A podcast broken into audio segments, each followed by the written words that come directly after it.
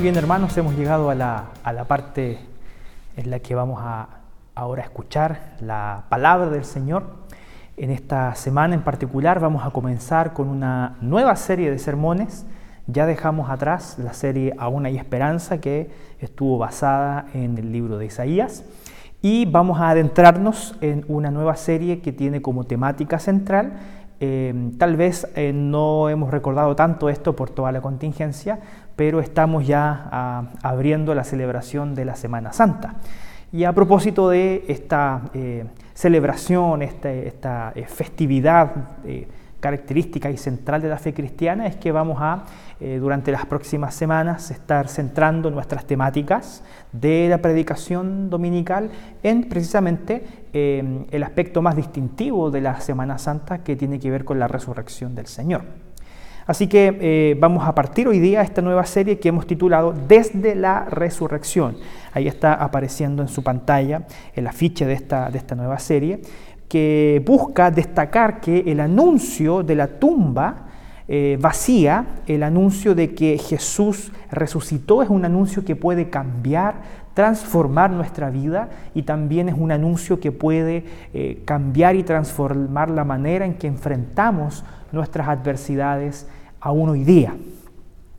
Y a modo de introducción me gustaría eh, compartir con usted que el tema de la resurrección de Cristo, que es la que finalmente termina eh, siendo el aspecto central de la celebración de la, Semana Santa, es por lejos el asunto más controversial de la fe cristiana. Hoy día eh, ninguna persona medianamente instruida se atrevería a negar la existencia histórica de Jesús.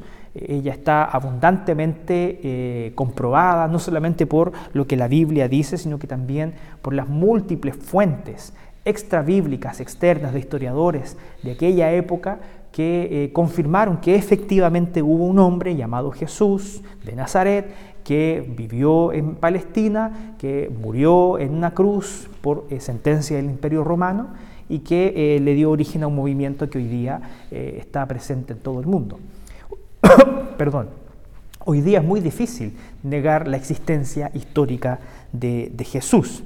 Sin embargo, eh, los escépticos han migrado sus cuestionamientos desde eh, poner en duda la historicidad de Cristo Jesús a poner en duda y en tela de juicio eh, el asunto más importante, que ya lo dije, que es la resurrección de Cristo. Entonces hoy día la pregunta que hacen los escépticos no es si Jesús existió. La pregunta es si Jesús realmente fue quien dijo ser e hizo lo que efectivamente dicen que hizo, que fue levantarse de la muerte. Es por causa de esto que a lo largo de la historia han surgido una serie de teorías desde el mundo del escepticismo para eh, de alguna manera explicar qué fue lo que pasó eh, con Jesús y por qué la tumba que él eh, ocupó cuando murió hoy día está vacía, porque hoy día no conocemos el lugar en el que Jesús está sepultado. Y ellos eh, desde el mundo escéptico acuñaron tres principales teorías. Yo quiero eh, mencionárselas brevemente a modo de introducción porque ellas nos van a dar un sustento interesante para el estudio del texto que vamos a eh, profundizar hoy día. En primer lugar, la, primera teoría que ellos han, han, acuñado con respecto a explicar cómo fue esto de la resurrección de Cristo tiene que ver con la teoría de la conspiración. Esta teoría consiste en que los discípulos de Jesús que estaban tremendamente atemorizados por la muerte de su líder, al día siguiente de su muerte, Jesús murió un día viernes, es decir, el día sábado, se reunieron en secreto y tramaron ahuyentar a los guardias romanos que custodiaban la tumba de Jesús para robar su cuerpo y así difundir, el hecho de que al encontrarse la tumba abierta y vacía, Jesús había resucitado de entre los muertos. Ahora, esta teoría cae por su propio peso si nosotros vamos a recordar cuál era el carácter de los discípulos de Jesús. Piensen esto. Los discípulos, la noche en que Jesús fue arrestado ahí en el monte Getsemaní, cuando llega eh, la guardia del Sanedrín a tomarlo preso, eh, en vez de valientemente los discípulos seguir a su maestro, nosotros vemos que el testimonio bíblico señala que ellos salieron corriendo despavoridos, dejando a Jesús completamente solo, a merced de sus enemigos. Eso es lo que nos dice la Biblia. Ahora, pregúntese lo siguiente, ¿cómo es posible que este grupo de discípulos tomara el valor de un día para otro de urdir un plan que incluía enfrentarse a una guardia militar altamente entrenada para robar el cuerpo de quienes ellos mismos habían visto morir en una cruz. Efectivamente, pensar de esa manera no tiene sentido. No es consistente creer que ellos hayan urdido un plan para robar el cuerpo de Jesús con el carácter que ellos habían demostrado con respecto a, Jesucristo. Bueno, aún así, seamos generosos con eh, los escépticos y concedámosle que los discípulos mágicamente se transformaran en hombres valientes y con iniciativa para poder llevar a cabo ese plan. La pregunta que surge eh, a continuación es la siguiente. ¿Por qué? Si ellos sabían que todo era una mentira, estaban dispuestos a entregar su propia vida para dar testimonio de la resurrección de Jesús. Fíjese que la gente se eh, dispone a morir por las cosas que creen. La gente se dispone a morir por convicciones profundas, no por mentiras. La gente no está dispuesta a entregar su vida por algo que sabe que es una mentira, porque efectivamente no vale la pena entregar la vida por algo que es falso. Lee Strobel, que es un autor cristiano, está apareciendo ahora ahí en su pantalla, él escribió lo siguiente. Las personas mueren por sus creencias religiosas solo cuando creen que son verdaderas. Por otro lado, las personas no mueren por sus creencias religiosas si ellas tienen conciencia de que son falsas. Pregunta, ¿por qué entonces, si lo que explica la resurrección de Cristo es esta teoría conspirativa que posiciona a los discípulos como hombres que urdieron un plan para robar el, el cuerpo de Jesús, Posteriormente ellos estarían dispuestos a entregar su propia vida y ser asesinados violentamente por ser testigos o por dar testimonio de que Cristo estaba vivo. No es consistente con la naturaleza humana creer que ellos estuvieron dispuestos a morir por algo que estaban convencidos que no era verdadero, que era falso. Por lo tanto, la opción que nos queda es que efectivamente ellos murieron por causa de eh, dar testimonio de algo que estaba profundamente arraigado en sus corazones. Ellos tenían la firme convicción de que Jesús había resucitado. En base a eso surge la segunda teoría. La segunda teoría, la primera es la conspiración, la segunda es la teoría de la alucinación. Estas personas dicen, bueno, eh, estaban seguros de que habían visto a Jesús, pero en realidad no es no es que lo hayan visto, sino que alucinaron, alucinaron que lo vieron, pero en realidad no, no es que Él haya resucitado, no es que Él esté vivo. Bueno, esta teoría, como les dije, eh, como le digo, eh, plantea que los discípulos estaban tan emocionalmente afectados por todo lo que habían tenido que vivir que entraron en una especie de alucinación colectiva. Eh, tan profundamente les afectó lo que sucedió con Jesús que eso les alteró el uso natural de la razón al punto de crear una alucinación colectiva que disminuyera en ellos el trauma creyendo que aquel que había muerto ahora estaba vivo y estaba resucitado. A ver, si, si bien existen antecedentes científicos para sostener una teoría de esta naturaleza, no existe, hermano, por favor, ponga atención, no existe ningún antecedente histórico que nos permita creer que algo así pueda sucederle al mismo tiempo a más de 500 personas. Es decir, alucinaciones que son causadas por traumas emocionales se dan en individuos o grupos muy reducidos de personas en ambientes muy controlados, pero jamás a 500 personas al mismo tiempo. Jesús entonces, se nos dice en la Biblia, cuando apareció a más de 500 personas, hay dos formas de explicar eso. O todas ellas estaban mágicamente alucinando al mismo tiempo, o de hecho lo que ellos vieron fue a Jesucristo resucitado. Aquel que había muerto ahora estaba vivo. Pero fíjese que el punto más débil de esta teoría de la alucinación es que para tener alucinaciones es necesario tener expectativas. Y la Biblia nos dice que habían personas que no tenían la expectativa de que Jesús resucitara, porque no creían en Él. Y aún así, al verle vivo, creyeron en Él. Por ejemplo, y lo vamos a ver más en detalle un poco más adelante, su propio hermano eh, Santiago o Jacobo, también como se le llama en la Biblia. Un hombre que no creía en Jesús, pero que cuando le vio cara a cara, tuvo que rendir su vida delante de él. El mismo apóstol Pablo, que persiguió a la iglesia, pero cuando se encuentra cara a cara con el Jesús resucitado, no le queda más remedio que decir, esto es verdad, yo rindo mi vida a Jesús. La última teoría es la teoría de la muerte aparente. La primera es la de la conspiración, la segunda de la alucinación colectiva. La, tercera teoría es de la muerte aparente. Ella dice que Jesús en realidad no murió en una cruz, pero eh, que no murió en la cruz, sino que solamente se desmayó en ella.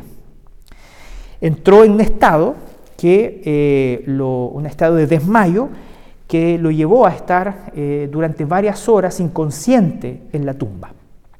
Pero dado el tiempo oportuno, él recobró el sentido y al recobrar el sentido, él logró mover la piedra para salir del sepulcro. Ahora, quiero ponerle esta teoría en otras palabras, decir más o menos lo mismo, pero en otras palabras.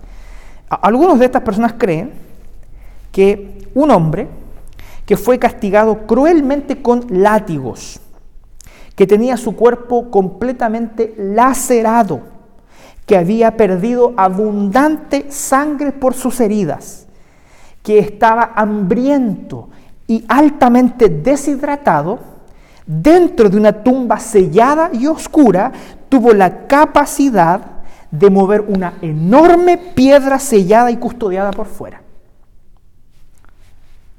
No sé si hay que añadir más comentarios a eso. Creo que es necesario tener más fe para creer en una teoría de esa naturaleza que la fe que se necesita para creer que Cristo realmente resucitó de la muerte. Hermanos, todas estas teorías se han construido con el propósito de dar la explicación a un hecho concreto.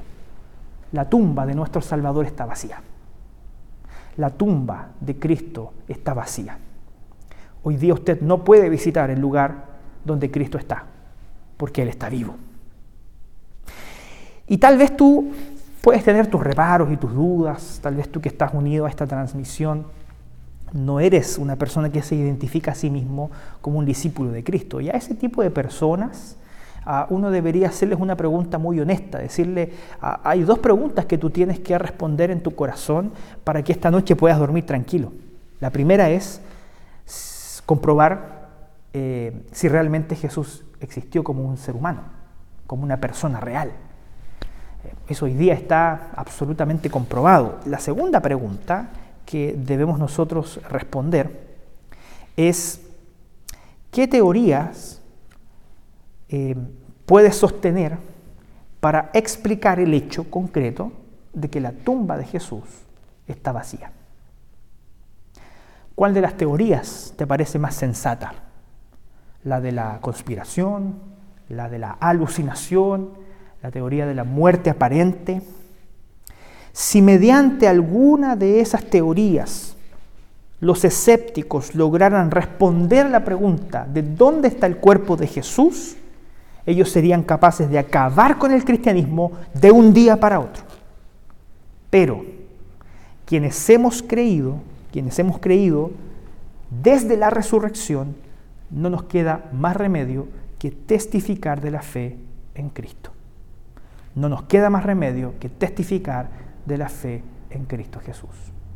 Y de eso es precisamente lo que hoy día yo quiero meditar, en base a un documento que fue escrito por un hombre 25 eh, años después de que Cristo resucitó. 25 años después de que Él se levantó de la muerte, un hombre llamado Pablo escribió un documento a una iglesia que estaba en la ciudad de Corinto. Y en ese texto que está en la Biblia, en 1 Corintios capítulo 15, los versículos del 1 al 9 dicen lo siguiente. Además, os declaro, hermanos, el Evangelio que os he predicado, el cual también recibisteis, en el cual también perseveráis, por el cual asimismo, si retenéis la palabra que os he predicado, sois salvos si no creísteis en vano. Porque primeramente os he enseñado lo que asimismo recibí, que Cristo murió por nuestros pecados conforme a las escrituras, y que fue sepultado, y que resucitó al tercer día conforme a las escrituras, y que apareció a Cefas y después a los doce.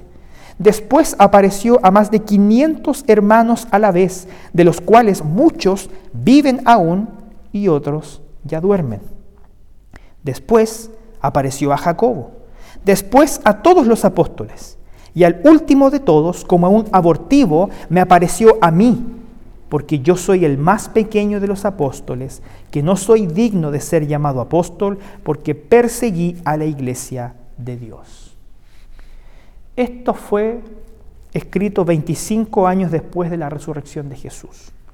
Y la primera evidencia que nos anuncia este texto es el testimonio de aquellos discípulos de Jesús que le dieron vivo.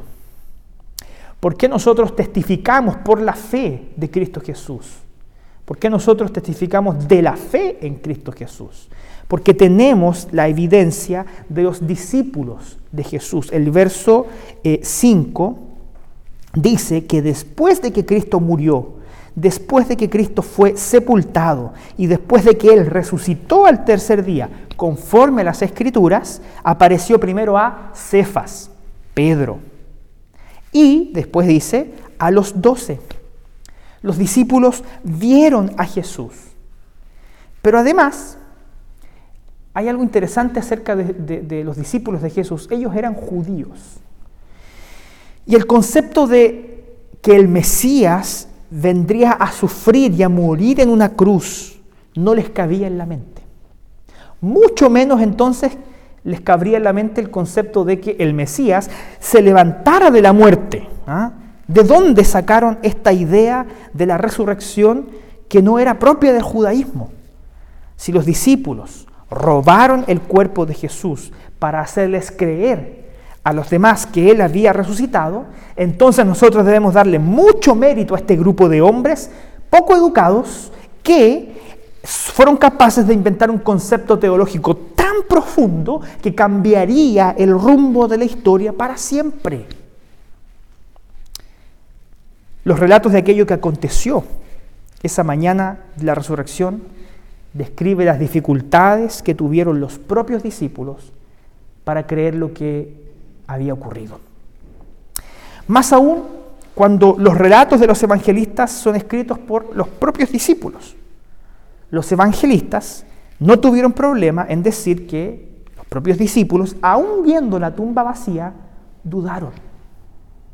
Es decir, si ya para los discípulos era difícil creer en la idea de la resurrección, los mismos evangelios nos dicen que aun cuando los discípulos estuvieron delante de la tumba vacía, ellos dudaron dudaron de lo que estaba sucediendo. Esos mismos discípulos, tiempo después, fueron violentamente asesinados, la mayoría de ellos, por causa de dar testimonio de la resurrección de Jesús. A muchos les dijeron, niega lo que crees y entonces vivirás.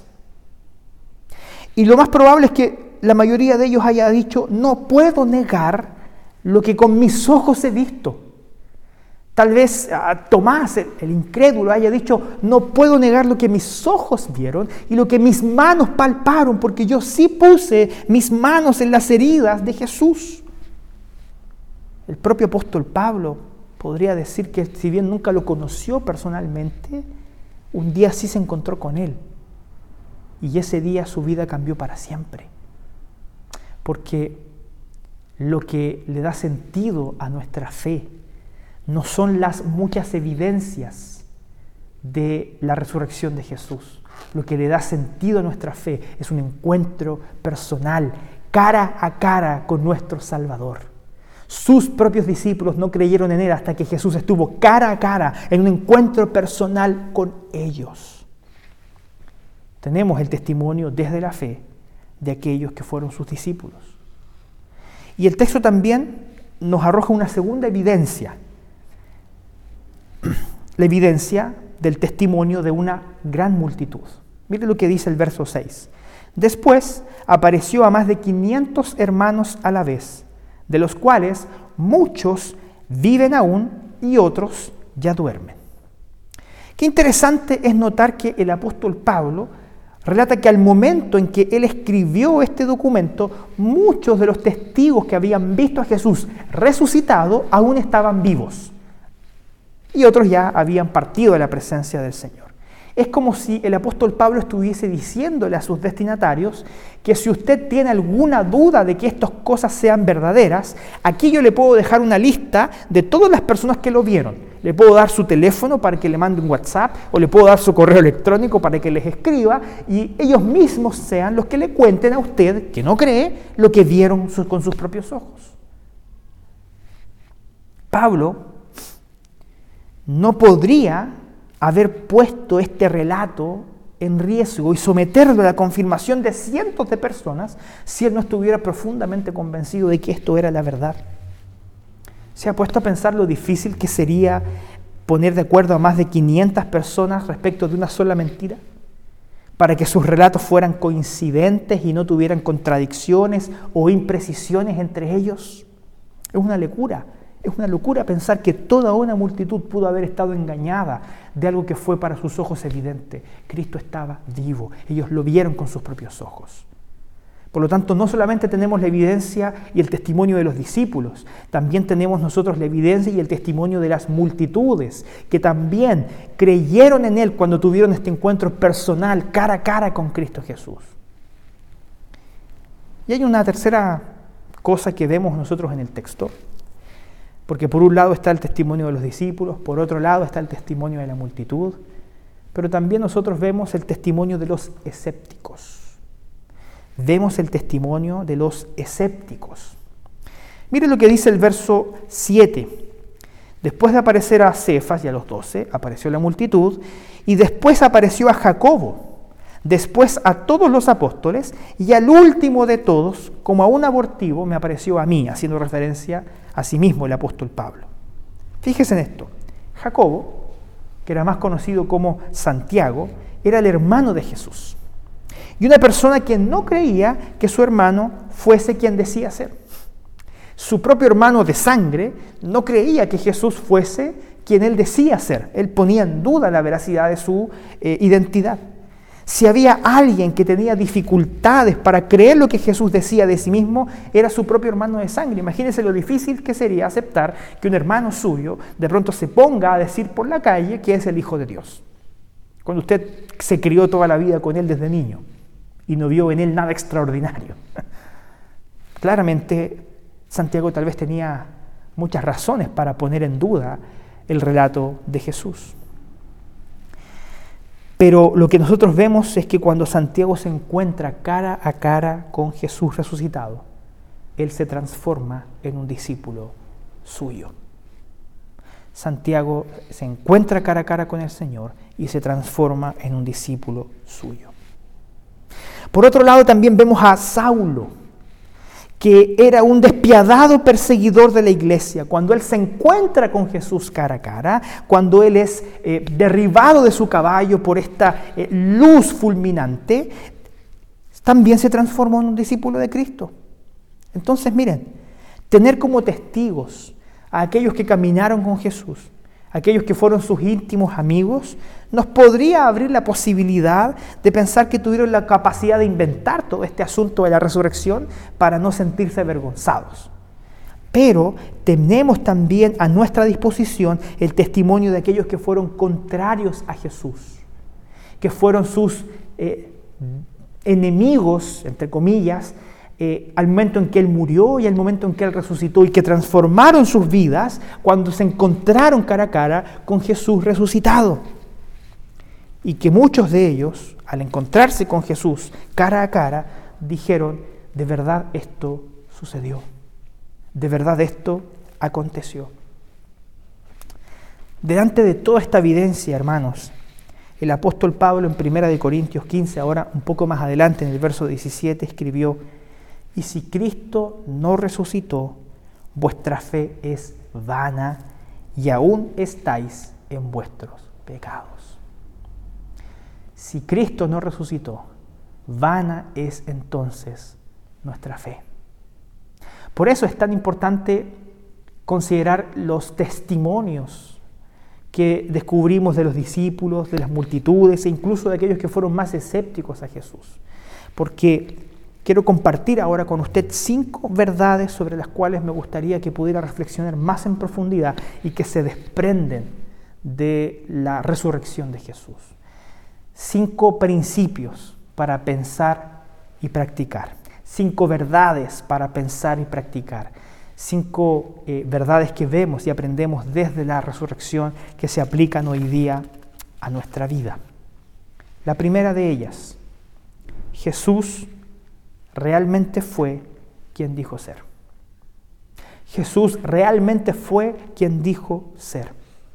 Si Jesús resucitó, hermano, Él no fue un simple maestro. Si Jesús resucitó, entonces es realmente la, la, segunda persona de la Trinidad que entró en la historia para reconciliarte a ti y a mí con Dios. Hermano, si usted es capaz de admitir eso, su vida no puede seguir siendo la misma, como no fue lo que aconteció con los discípulos, con las multitudes, incluso con los detractores de Jesús. Cuando ellos se encontraron con Jesús, su vida no pudo seguir siendo la misma, porque si Jesús es el Hijo de Dios, entonces no tenemos más, eh, más alternativa que someternos completamente a todo lo que Él ha dicho, porque es palabra de Dios. Hermanos, no seguimos sencillamente a un maestro, seguimos al mismo Dios encarnado que entró en la historia para cambiar tu historia y para cambiar mi historia. Si Jesús resucitó, que creemos con toda certeza que así fue, Él realmente es quien dijo ser. En segundo lugar, si su sacrificio fue plenamente aceptado por Dios, entonces nuestros pecados han sido perdonados.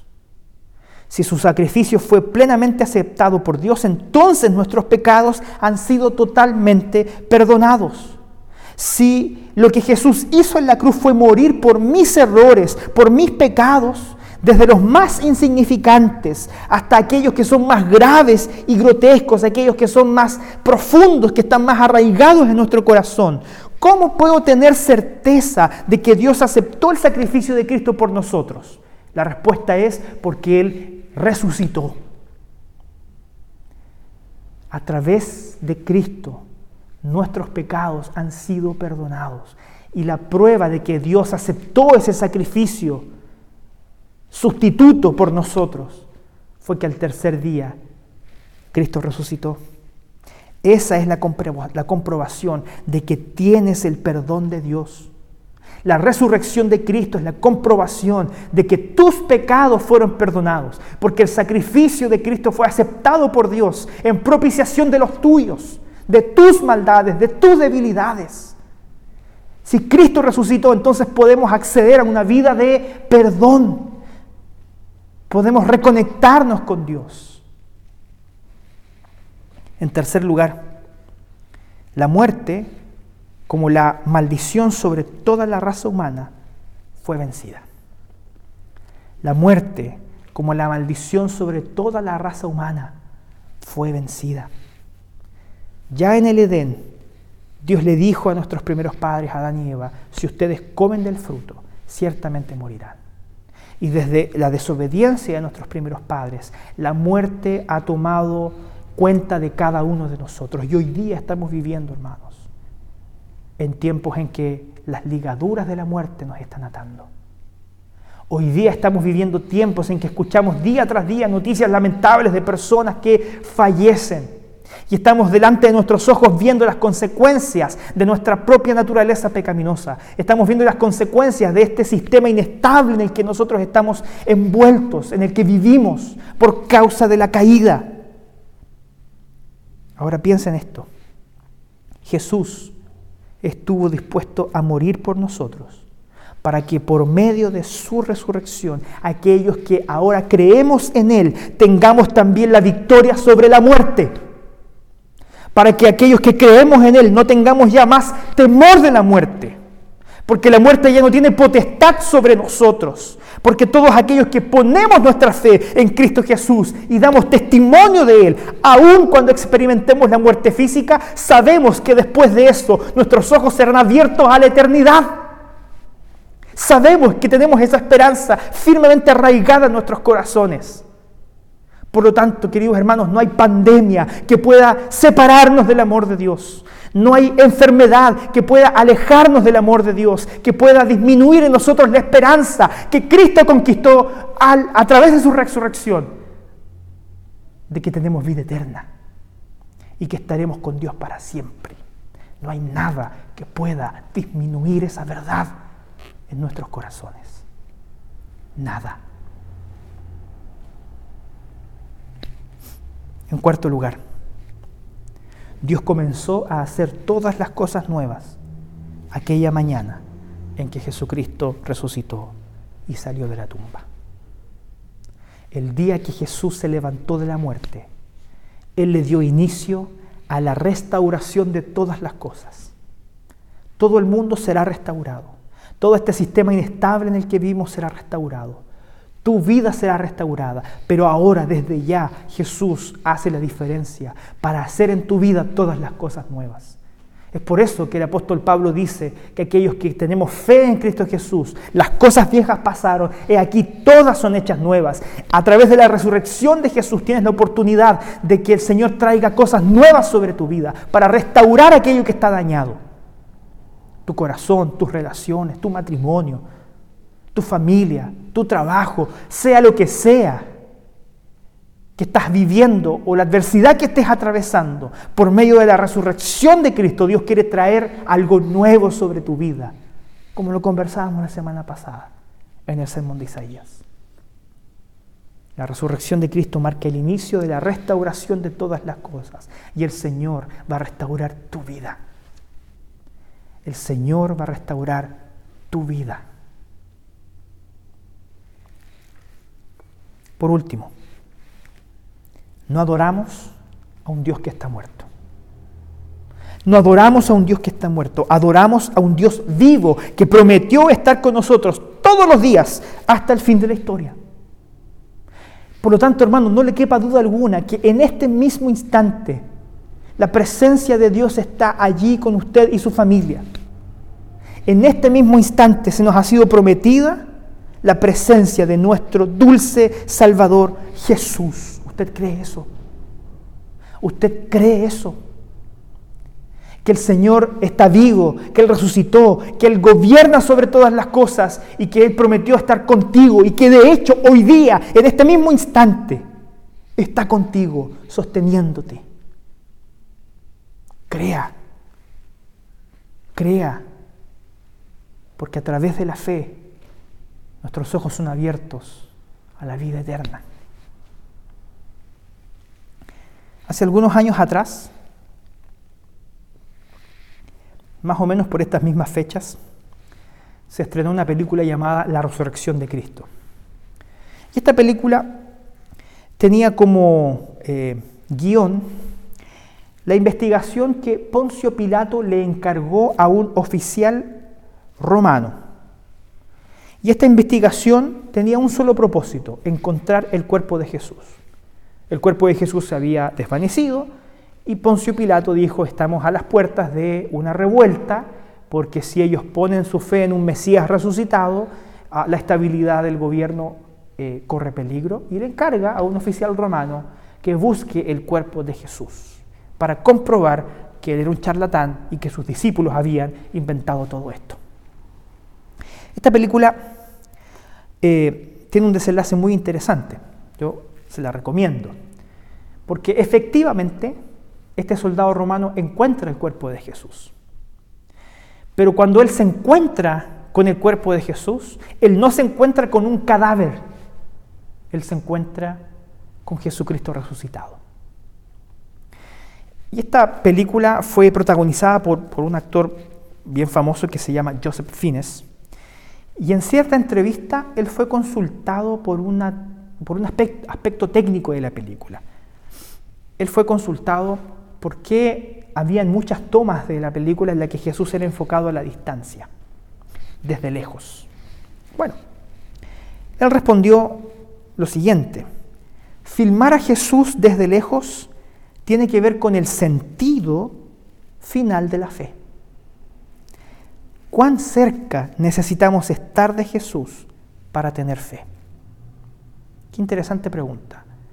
¿Cuán cerca necesitas estar de Jesús para tener fe en Él? Si hoy día tú pudieras ver a Jesús con tus propios ojos, si pudieras palpar a Jesús con tus propias manos, entonces no necesitarías de la fe para creer en Él. Joseph Fines, posteriormente en esa misma entrevista, dijo lo siguiente. Algunos van a querer ver cada detalle para creer, pero otros solo necesitan de una imagen distante. Algunos necesitan cada detalle para creer, otros necesitan solamente de una imagen distante. Yo, hermanos, no tengo todas las evidencias para demostrarle que Jesús ciertamente resucitó. Pero lo que sí hay en mi corazón me indica que Jesús fue realmente aquel que dijo ser. Por eso yo creo que Jesús es el Dios encarnado que murió en la cruz por ti y por mí y que al tercer día Él resucitó de entre los muertos y hoy día Él vive y reina sobre todas las cosas. En esta película que yo le mencioné, protagonizada por Joseph Fiennes, el personaje que él encarna, el soldado que él eh, personifica, escribe un reporte a Poncio Pilato. Y en este reporte él pone lo siguiente, él dice, dos cosas debo informar acerca de mi investigación. Lo primero es que yo con certeza vi morir a este hombre con mis propios ojos. Yo vi a este hombre con mis propios ojos morir. Y también debo decir con la misma certeza que después vi a este hombre vivo. Ese hecho, haberme encontrado con Jesús cara a cara, cambió mi vida para siempre. Nunca volveré a ser el mismo. Porque cuando testimoniamos por la fe de Cristo, lo hacemos no por el peso de las evidencias.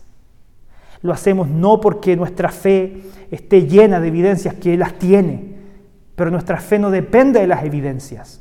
Tiene evidencias, pero no depende de ellas. Nuestra fe está construida sobre un encuentro personal con Cristo Jesús, aún a la distancia, aún como una imagen distante. Nuestra fe está fundada en la esperanza que Él nos ha dado de que es el Hijo de Dios, que está vivo y que prometió estar con nosotros todos los días de nuestra vida para hacer la diferencia en ella.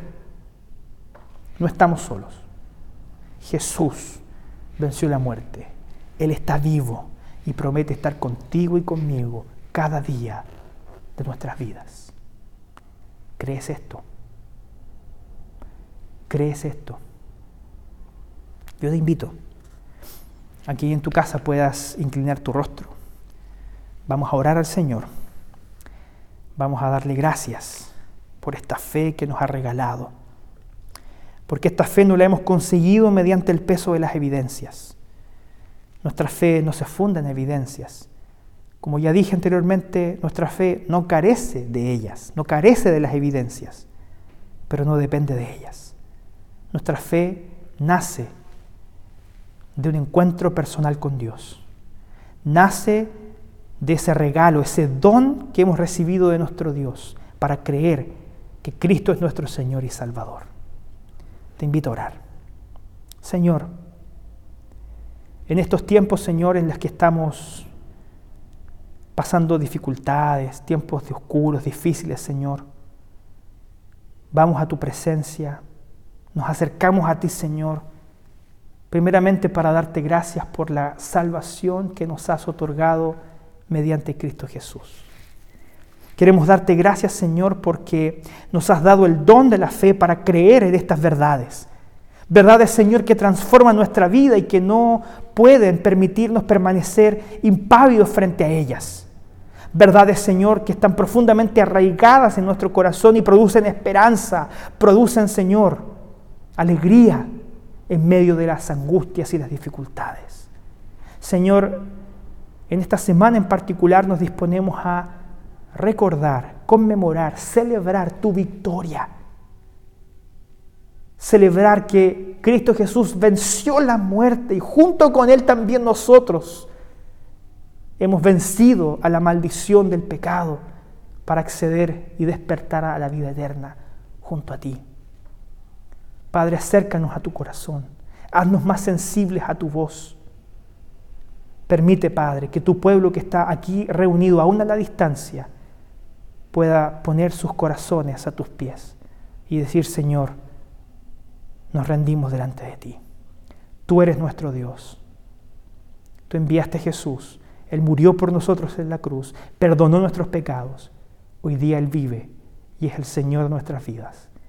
Y a Él queremos seguir cada día hasta el día que tú regreses o hasta el día en que nos llames a tu santa presencia. En ti confiamos, Señor, te amamos, te amamos por sobre todas las cosas y queremos que siempre estés con nosotros. En el nombre de aquel que vive, en el nombre de Jesús. Amén.